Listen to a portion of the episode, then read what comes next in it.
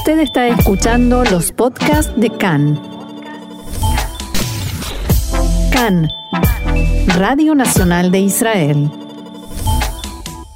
Y hablábamos antes de la pausa musical sobre, por supuesto, las elecciones en Estados Unidos, Trump, Biden, Biden, Trump, y cómo impactan, cómo reaccionan las autoridades en Irán. Sobre este tema hemos dialogado con el periodista y escritor iraní Ahmad Rafat.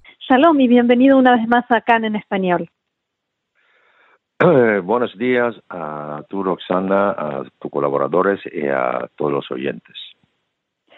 Un gusto tenerte nuevamente con nosotros y la primera pregunta es cómo se vive esta, cómo se viven estas elecciones eh, que enfrentan a Donald Trump con Joe Biden desde Irán, cómo se refleja la expectativa que generan estas elecciones en Irán. Bueno, al interior del país han hecho algunos reportajes hablando con la gente en el bazar, en el mercado, que es un poco, ahora menos, pero antes era el corazón económico del país. Eh, ocho eh, de cada diez entrevistados eh, han dicho que si eran ciudadanos americanos y tenían derecho al voto, habrían votado por el Donald Trump. Porque la política de eh, Donald Trump de las sanciones muy duras contra Irán eh, está, eh, por un lado, sí que está dañando la vida cotidiana del pueblo, pero por otro lado ha abierto una luz al final del túnel de la República Islámica que la gente quizás piensa que con estas sanciones se continuarán por otros cuatro años con la reelección de Trump la situación sí que podría eh, cambiar y permitir a la gente de acabar con la República Islámica. Por eso el sentimiento de muchos iraníes yo hasta eh, personalmente entrevisté iraníes con la ciudadanía americana, con la doble nacionalidad. Eh, muchos que han siempre votado democráticos, esta vez no estaban decididos si seguir votando a los, al Partido Democrático o esta vez, con excepción, votar a Donald Trump. Hmm. ¿Y qué pasa a nivel de gobierno, a, nivel de autoridades? Porque eh, eh, hay una diferencia entre confiar en que quizás con Biden eh, puedan cambiar las cosas o no creer en nada de lo que viene de Estados Unidos. También lo que hace el gobierno o la dirigencia del, de la República Islámica está dividido porque una parte la parte que muchas veces por error aquí se presenta como moderados, que yo diría pragmáticos más que moderados, piensan que con Biden sí que la situación podría eh, cambiar y mejorar eh, las relaciones entre bueno entre República Islámica y Washington eh, porque la vuelta porque Joe Biden ha prometido devolver a, los acuerdos eh, nucleares, esto significaría eh, quitar una parte de las sanciones, no todas, porque una parte de las sanciones no tienen nada a ver con acuerdo nuclear, sanciones decididas eh, por cuestiones eh, del terrorismo o derechos humanos, esto también en Europa nunca se quitaron porque son diferentes. Pero una parte cree que no cambiará nada porque eh, Estados Unidos, por si acaso, no eh, directamente o indirectamente trabajará eh, contra la dirigencia de la República Islámica, pidiendo cambios radicales, no tanto en la política interior del país, que se refiere a la, a la población iraní, pero sí que tendrá que modificar su política regional, su política misilística, sí que piensan que pues, también Joe Biden pretendería estos cambios y esta parte, sobre, sobre todo, mayoría de los comandantes de los Pastarán, las guardias revolucionarias, sí que no quieren eh, renunciar a su política regional, que es lo de apoyar a grupos terroristas y armados e intervenir en situación en la situación política de otros países de la región o seguir adelante con la política misilística de Irán. Eh, no quieren renunciar a estos, por lo tanto, eh, piensan que Biden o Trump, eh, quien esté en la Casa Blanca, no hay que dialogar, no hay que llegar a compromisos, no hay que hablar y hay que seguir con la política que en Irán muchos comentaristas, también opinionistas, también defienden política de Norte-Corea, norcoreanización de Irán. Eh, por lo tanto, también la dirigencia de la República Islámica está dividida sobre estas elecciones. Eh, hay un detalle, ¿no? Que además de que esperan que se levanten las sanciones, mencionábamos hace un ratito en el informe previo a esta conversación unas declaraciones del portavoz del Ministerio de Relaciones Exteriores que decía que eh, el marco para futuras conversaciones es el plan de acción integral conjunto, o sea, el plan, el eh, acuerdo nuclear, pero que además esperan una compensación por los mar, por los daños que sufrió Irán durante este tiempo de sanciones. ¿Te parece que el régimen puede ponerse duro y, decir si no hay compensación, no dialogamos o nos retiramos del acuerdo nuclear? Yo no creo que lo de la compensación es como hoy también eh, otras autoridades de la República Islámica han eh, sector más duro ha dicho que hay que eh, salir de los acuerdos nucleares, hay que salir de de todos los acuerdos eh, firmados con eh, la Agencia Internacional de Energía Nuclear, eh, porque Irán tiene que seguir por su camino, porque no hay que hablar. Estas son palabras. Yo creo que si Biden reducirá las sanciones, reducirá la presión económica sobre Irán, sobre todo sobre el sistema bancario de Irán, porque las últimas sanciones lo que mm, colocan fuera del sistema bancario internacional a la República Islámica sí que ha dañado mucho eh, porque hasta eh, cualquier eh, operación comercial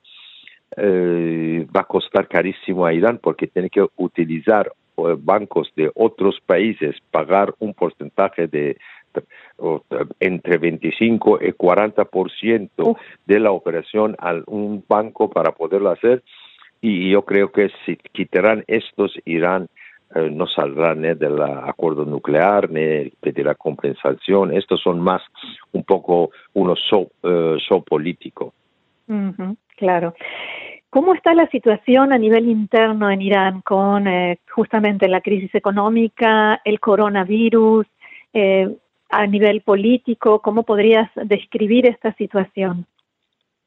Bueno, empezamos por coronavirus. Irán eh, en la región ha sido el primer país eh, donde se ha notado eh, que ha llegado el coronavirus porque no suspendió vuelos con China, tenían tres vuelos diarios con China y traían islámicos chinos o técnicos chinos para trabajar, islámicos para estudiar en la ciudad santa de Qom.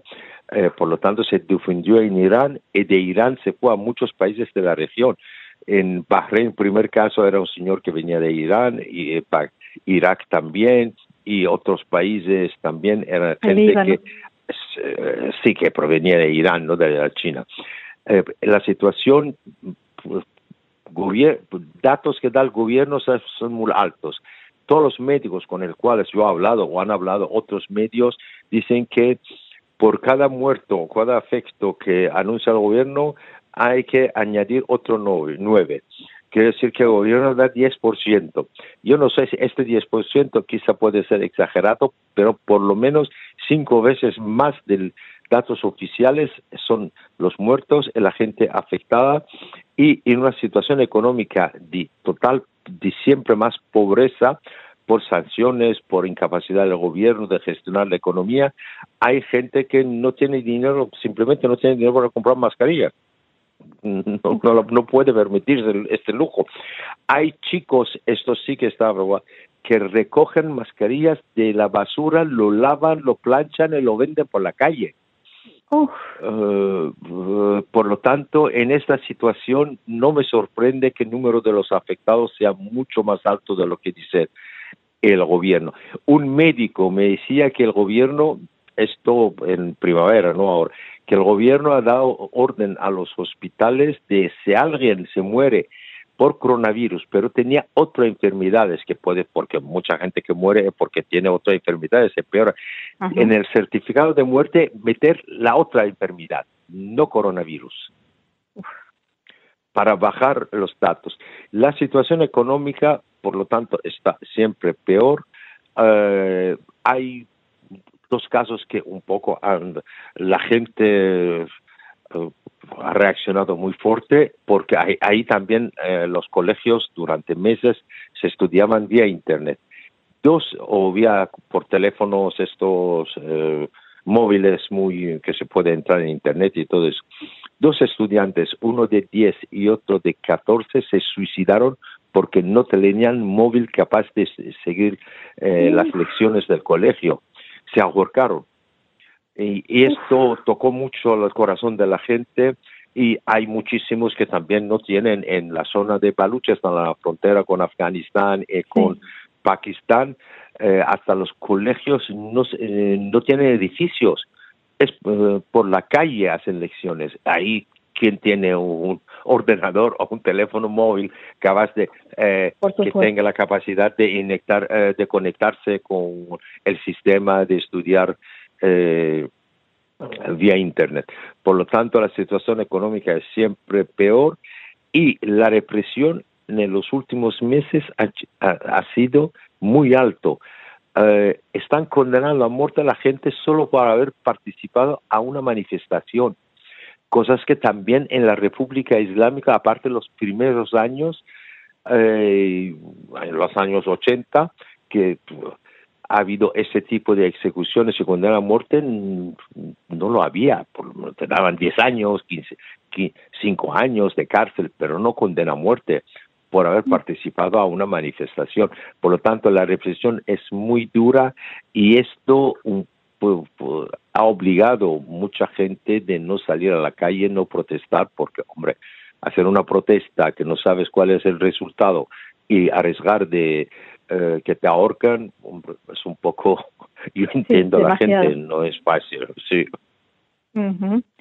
Sí. Em, ahora, ¿cuántas esperanzas tiene puesta el gobierno iraní en que lo pueda, pueda recibir ayuda o pueda eh, mejorar un poco la situación con el fin del embargo armamentístico que, que ya la ONU ha confirmado? Oh, mira, el problema es que eh, los países europeos antes de ese embargo tampoco vendían armamento pesante eh, o muy tecnológico a Irán y no creo que lo harán a pesar de haya sanciones de la ONU o no lo tenga. Mm. Esto sí que deja mano libre a Irán de comprar desde China y Rusia, los únicos dos países, pero también hay, hay un problema. Por ejemplo, la Rusia eh, tardó eh, 10 o 11 años, no me acuerdo exactamente, para entregar a Irán sistema de eh, SS-300 de antimisil, antimisilístico. Y, por lo tanto no creo que ahora vendrá el nuevo de 400, tardará 10 años para entregárselo porque no quiere... Eh, quiere mantener relaciones con Israel, con Europa, con países árabes, y vender armas a Irán le va a perjudicar eh, esas relaciones. Por lo tanto, no creo. Sí que podría, eh, e Irán armamento eh, ligero, esto lo construye en país, no lo importa.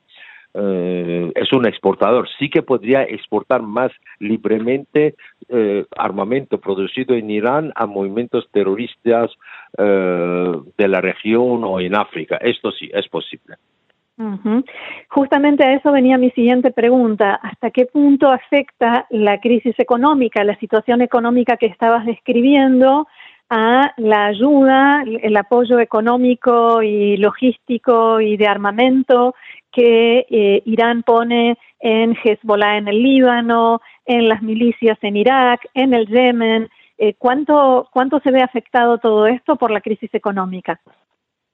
Eh, bastante, hasta el momento bastante, eh, porque, por ejemplo, Irán no, no tiene suficiente, eh, se, nota también en Líbano y en Irak se nota muy bien, en Yemen, en los Houthi, porque no hay, en prensa no tiene acceso, no se sabe cómo se ha reducido, cuáles son las consecuencias. pero en Líbano yo hablaba con periodistas libaneses y me comentaban que, por ejemplo, Hezbollah tiene, es incapaz de pagar a sus soldados. Eh, ha reducido los sueldos de esos soldados. No puede dar, ya ha reducido muchísima ayuda a los familiares de lo que ellos llaman mártires, los que se murieron en Siria o eh, donde sea. En Irak, muchas milicias ya estando eh, se están alejando de Irán porque no reciben ya suficiente dinero para poder eh, apoyar a Irán o ejecutar las políticas de Irán. Esto sí que ha producido eh, efectos en esto, pero todavía no tanto para que estos grupos dejen su actividad completamente. Eh, pero sí que se nota una reducción. Últimamente también Irán estuvo apoyando y ayudando a la Venezuela de Nicolás Maduro. ¿Podemos decir, Ahmad, que eh, Irán está volviendo a América Latina o nunca se fue? Ah, yo no, no, creo, nunca se fue, solo que había reducido eh, las relaciones eh, desde cuando terminó, se acabó con eh, la presidencia de Ahmadinejad, se redució mucho, pero nunca se fueron porque las actividades económicas en Venezuela siguieron. Ahora están, eh, mira, Irán tiene pocos aliados en el mundo. Venezuela es uno de los pocos aliados que mm. Irán tiene. por lo tanto, Venezuela está en una situación, Irán está un poco mejor económicamente que, económicamente que Venezuela, por lo tanto, uh, vende petróleo eh, y lo pagan en oro. Uh, ha abierto un supermercado, pero esto es un poco más en Caracas, pero esto es un poco más publicitario y propagandista que algo afectivo. Pero creo que Irán necesita tener eh, los pocos aliados que le han quedado, sí que intenta en cualquier modo de conservarlas porque siempre son, eh, son votos en instancias internacionales y en Latinoamérica pueden eh, transformar estos países en amenaza para Estados Unidos, para hacer presión sobre Estados Unidos, porque son países que están muy cercanas a Estados Unidos. De Irán un misil no puede llegar a Estados Unidos, pero de Venezuela sí. Los misiles iraníes. Por último, quiero volver a las elecciones en Estados Unidos, las elecciones que se llevan a cabo hoy, y a, estas declaraciones del portavoz del Ministerio de Relaciones Exteriores iraní, que negó una vez más que Irán dijo y sostuvo que Irán no piensa interferir en las elecciones estadounidenses, que no tiene ningún interés en interferir.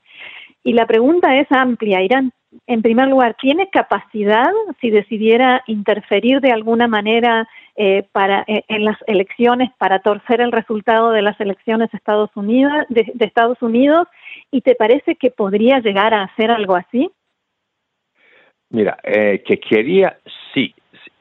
Se puede, depende. Irán tiene una cosa que lo llaman ejército Cyber Army tiene un Cyber Army muy potente. Esto lo ha demostrado varias veces porque ha intervenido hasta, se no me olvido, en algunas empresas israelíes para eh, bloquear su sistema, eh, hackear su sistema de informática, todo eso. Sí que tiene un ejército cyber, pero no creo que su intervención sea más allá de intervención eh, virtual, en sistema virtual, en Internet, en el eh, en la red. Internet o todo eso, en red y todo eso. No creo que tenga una capacidad mayor. Uh, sí que Irán tiene sus lobby también organizadas, se llama NAYAC, en Estados Unidos, que oficialmente apoyan a los demócratas. Estos también se han activado mucho en los últimos dos meses, pero que tenga una capacidad de cambiar los resultados o incidir tanto en los resultados, no creo. Aunque lo intenten. Aunque lo intenten. ¿El lobby es muy grande, es muy fuerte? No, no es muy fuerte. Era bastante fuerte durante la presidencia de Obama. Hasta habían eh, gente eh, de este lobby que oficialmente es una, una de las asociaciones de iraní con doble nacionalidad americana. Eh, pero habían metido gente durante Obama, los, sobre todo segundo mandado de Obama, eh, en Casa Blanca como consejeros y todo eso, en Ministerio de Asuntos Exteriores, que con la victoria de Trump han tenido que salir, dejar sus puestos. Eh, sí que entonces tenían más, ahora mucho menos que durante los últimos cuatro años de Obama. Muy bien, como siempre, muy interesante. Ahmad Rafat, periodista, escritor, activista por los derechos humanos iraní. Muchísimas gracias una vez más por esta comunicación con nosotros en CAN en español y será hasta la próxima. Hasta la próxima y gracias para invitarme. Shalom.